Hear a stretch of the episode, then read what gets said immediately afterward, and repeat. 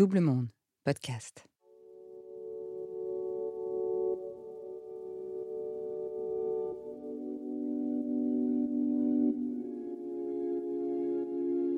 Finalement, après Mediator, les seules choses qui avaient changé à l'agence, c'était euh, le nom et, euh, et, la moquette. Je veux dire, qui euh, donne l'autorisation de tester ce médicament C'est l'agence du Donc médicament. vous dites rien n'a changé bah, je dis malheureusement pas grand chose n'a changé. La dépakine, c'est que très tardivement et la lanceuse d'alerte Marine Martin et je serai la, la première à, à, vous le dire, mais toutes les indications concernant les, les préventions à faire, à prendre avec ce Mm. médicament ont été très très tardives en France.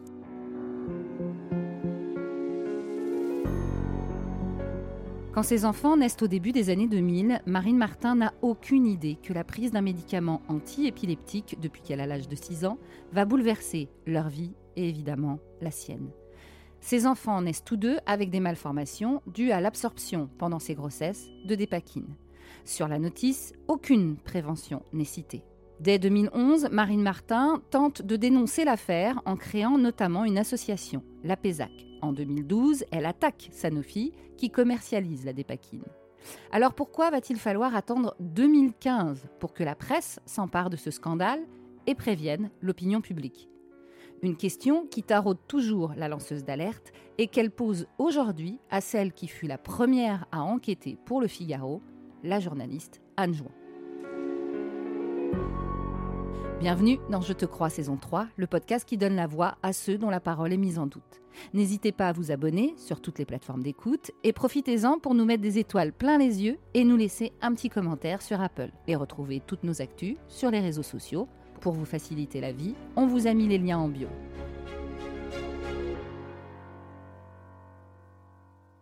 Bonjour Marine. Bonjour Marjorie. Bon, de retour, on s'était vu euh, pour ce premier épisode où tu nous as raconté toute l'histoire. Et effectivement, ce deuxième épisode, il est un peu le point de départ de l'annonce au monde de cette histoire. Oui, c'est au moment où on va donner finalement euh, le scandale de la dépakine à la presse nationale. Et effectivement, ayant comme avocat le même avocat qu'Irène Frachon, Maître Houdin, euh, euh, bien sûr, le contact du Figaro va être le, celui qui va être privilégié, et en l'occurrence Anne Jouan. Donc c'est Anne Jouan qu'on voit aujourd'hui Tout à fait, celle qui a révélé le scandale Mediator et celle qui fera le premier article dans la presse nationale sur le sujet des pakines. Bonjour Anne, on est aujourd'hui euh, dans un café à Paris, euh, du côté de Beaugrenelle. Euh, je suis ravie de te revoir. Ça doit faire à peu près huit ans qu'on ne s'est pas vu, je pense. Ça fait un petit, un petit moment. Bonjour Marine. Je voudrais qu'on revienne donc en 2015, euh, date à laquelle tu as sorti le premier article sur, sur la dépakine. Pourquoi tu vas décider de, prendre le sujet que mon avocat, en l'occurrence maître Charles-Joseph Houdin, t'avait un peu présenté et, briefé Enfin, c'est lui en fait finalement qui nous a fait nous rencontrer. Moi, j'entends parler de ce médicament pour la première fois euh, quelques semaines avant de faire le papier. En fait, à partir du moment où je décide de m'intéresser au sujet et de faire le papier. Et avant, j'étais un peu euh, le nez dans le guidon du Mediator, on va dire.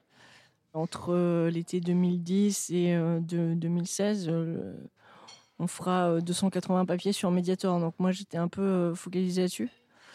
Quand on voit déjà toutes les difficultés qu'a eu Frachon à se faire entendre médecin, pneumologue, euh, CHU, on peut comprendre toutes les difficultés qu'a euh, une mère de famille euh, dont les deux enfants sont malades euh, et qui n'est pas dans, le corps médical. Je veux dire, on, voit très bien on voit très bien, mais on le voit très bien même au, sein du journal où la, société n'est finalement que le reflet de ce qui se passe dans les journaux et, inversement.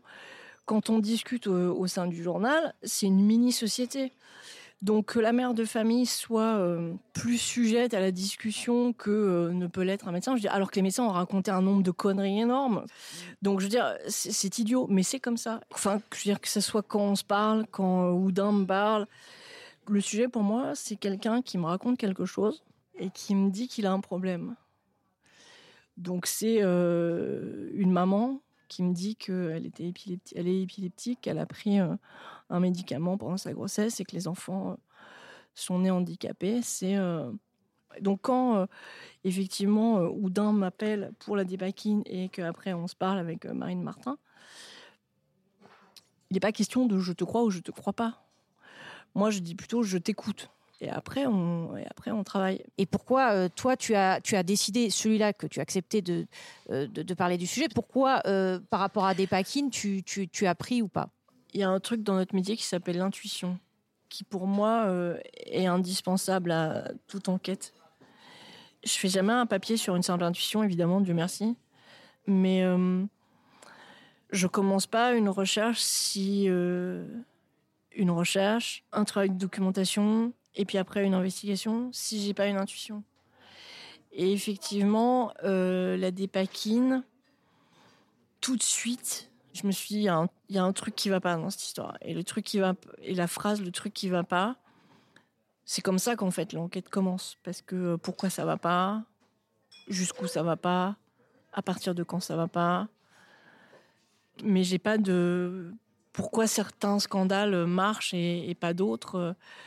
J'en sais rien, moi. Je, je, sais pas euh, pourquoi, euh, pourquoi euh, la fille qui porte plainte contre Luc Besson est jamais entendue par la justice et pourquoi Depardieu est mis en examen. je n'ai pas de réponse, moi, à ces questions.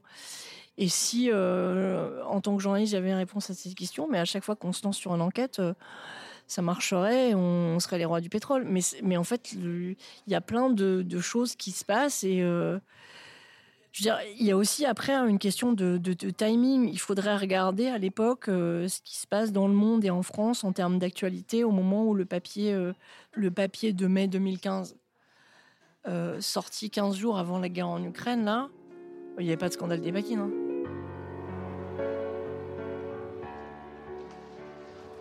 C'était en 2002. Nathan vient de naître. Une fille et un garçon. Le choix du roi. Nathan est un beau bébé. Nathan. Paisible et calme. Anormalement calme.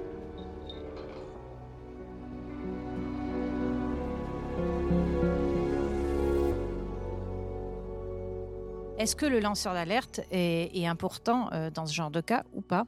Il est nécessaire, indispensable, mais pas suffisant. Parce que s'il était suffisant, il n'aurait pas besoin de la presse. Évidemment que la presse est un levier, évidemment que la presse a un contre-pouvoir. On l'a vu dans plein, euh, dans plein de choses que je connais bien et dans d'autres choses qui ne me concernent pas. Mais c'est évident que dès que le papier sort en mai 2015 euh, dans le Figaro, on sait qu'on arrive dans une nouvelle, euh, dans autre chose en fait, par mmh. rapport à tout ce que à tout ce que tu as fait toi avant. Et puis après, euh, les, choses s'enchaînent, même si euh, la presse régionale avait euh, fait évidemment, beaucoup.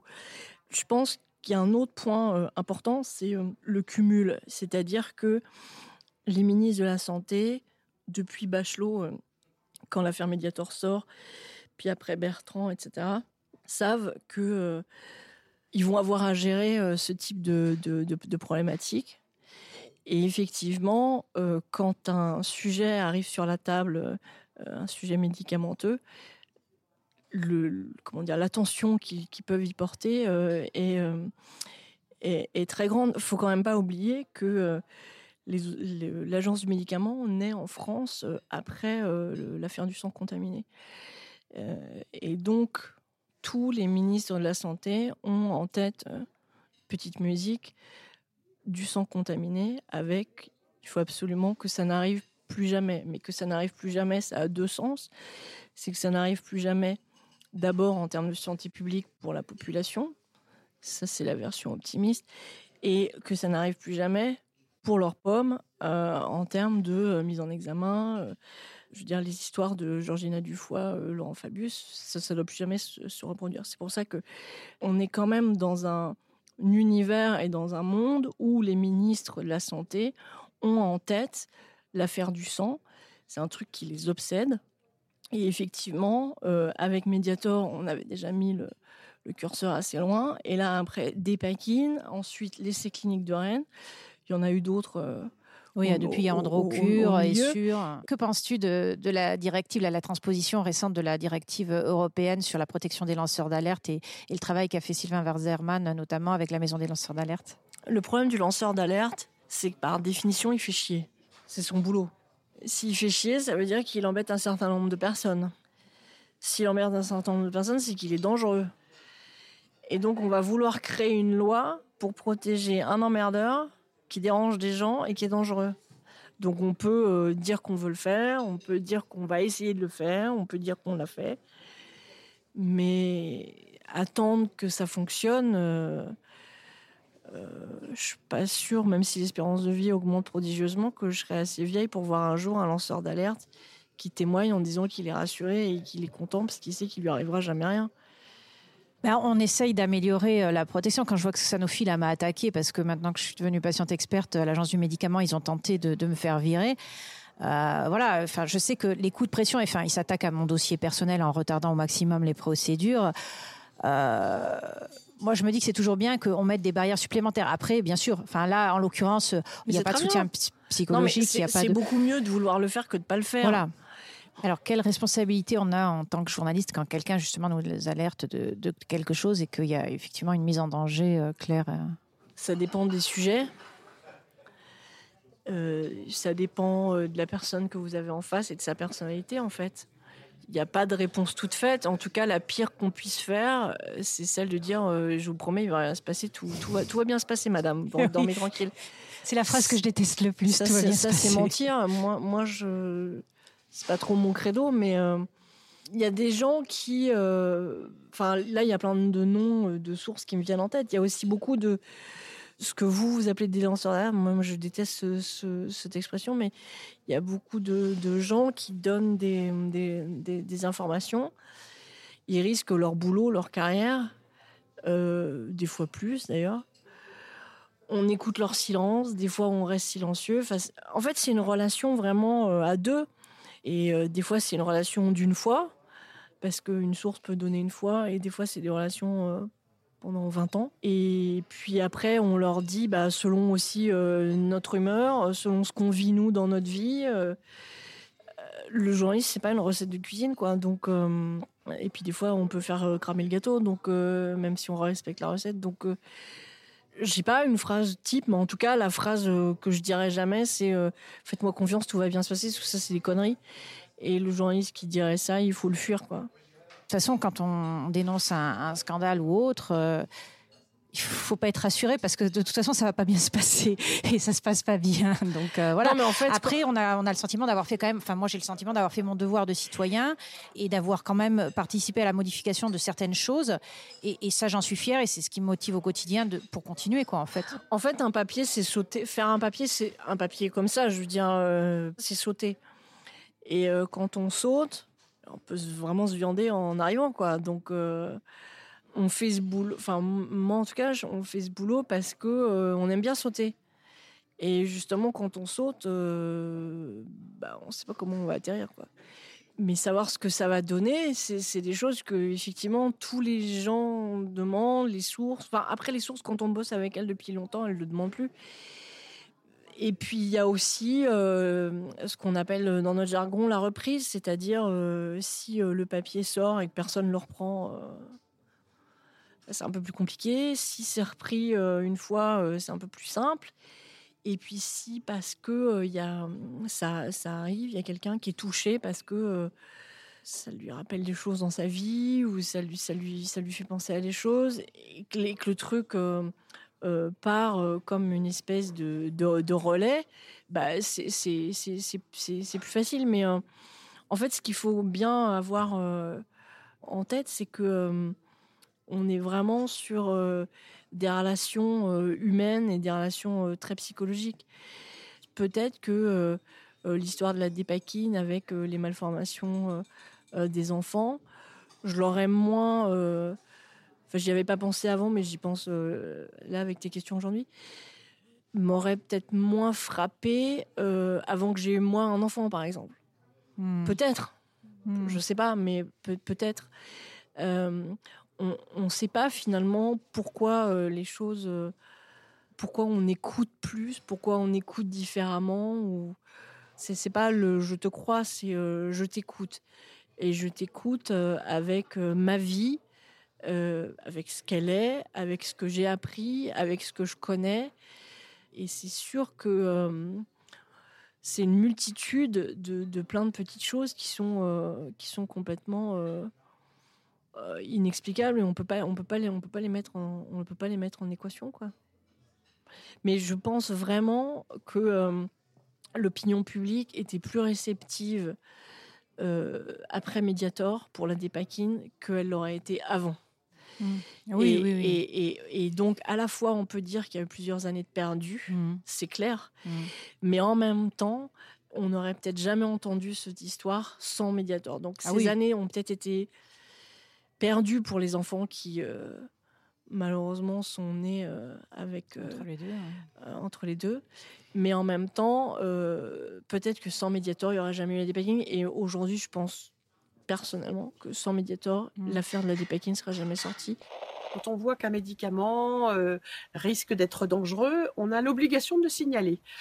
Donc ça, c'est l'alerte que j'ai lancée sur le Mediator. Après, il y en a eu une deuxième. C'est que je me suis aperçue qu'il y avait derrière un crime industriel avec une intoxication massive de la population par un poison qui était estampillé et mortel. Vous écoutiez Je te crois saison 3, Les lanceurs d'alerte. Réalisation et narration Marjorie Murphy, montage Adrien Stiefel. Merci à Sébastien Ossona pour le générique du podcast et à Marie-Sophie Duval pour le graphisme. N'hésitez pas à nous laisser des étoiles et des commentaires sur Apple et sur Spotify et à partager vos commentaires et vos histoires de lanceurs d'alerte sur l'Instagram, le Facebook ou le Twitter de Double Monde.